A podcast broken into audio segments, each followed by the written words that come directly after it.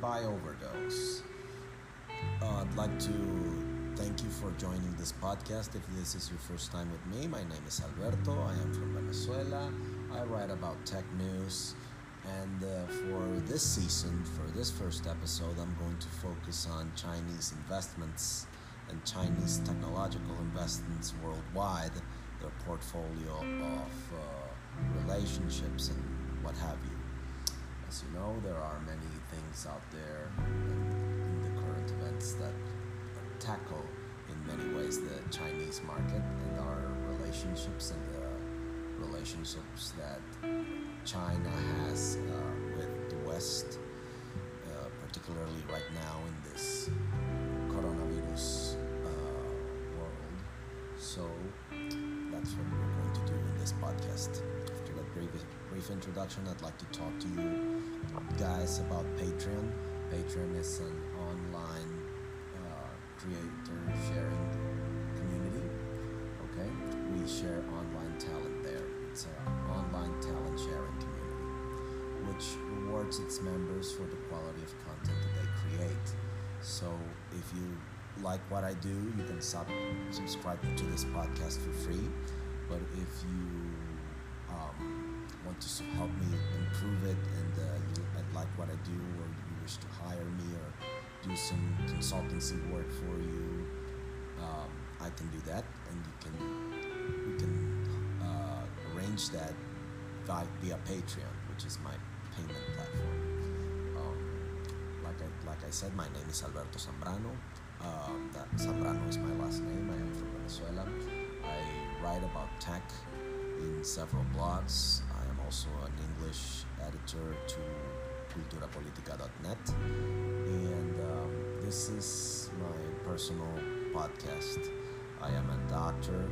I focused my graduate uh, studies in strategic business management for the pharma, pharmaceutical, the chemical, the food, and uh, cosmetic uh, industry sector. Graduated with honors from the Universidad Central in, with my graduate school. And this is what I want to do. So the first part I want to tackle here at uh,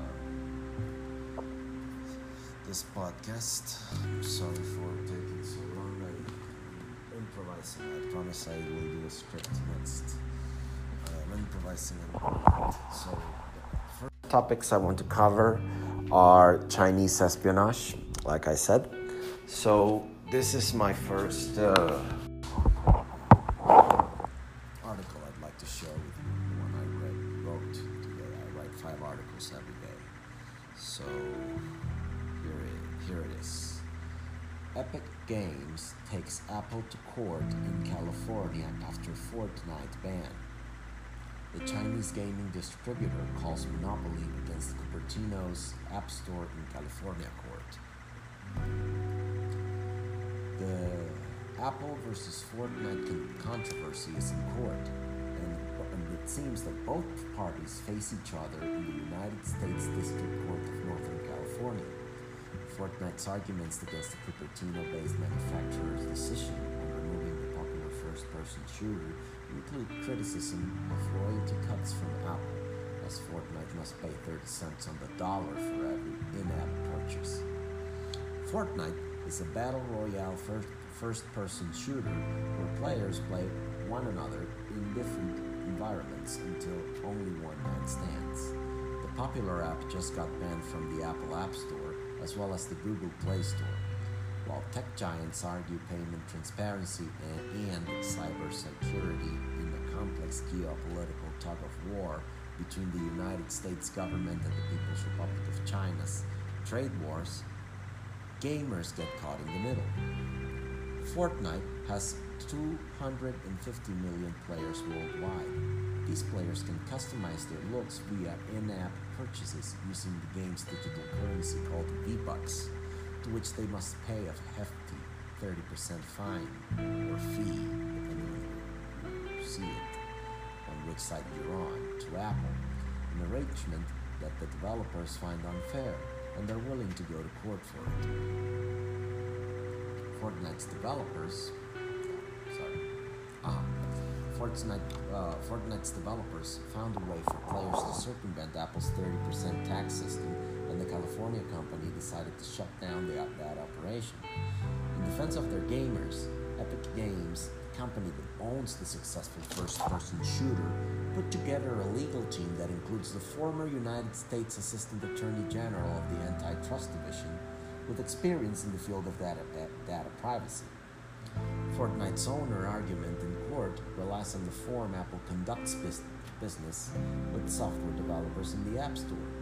Fortnite developers representatives in court argue that the iOS app distribution market is a monopoly. To bolster the outrageous claim, they claim that the App Store is the sole means by which apps may be distributed to consumers in the ad market, and that the Cupertino based software developer creates unfair conditions for competitors. And by doing so, they forbid iOS users' from downloading other app stores or apps directly from websites.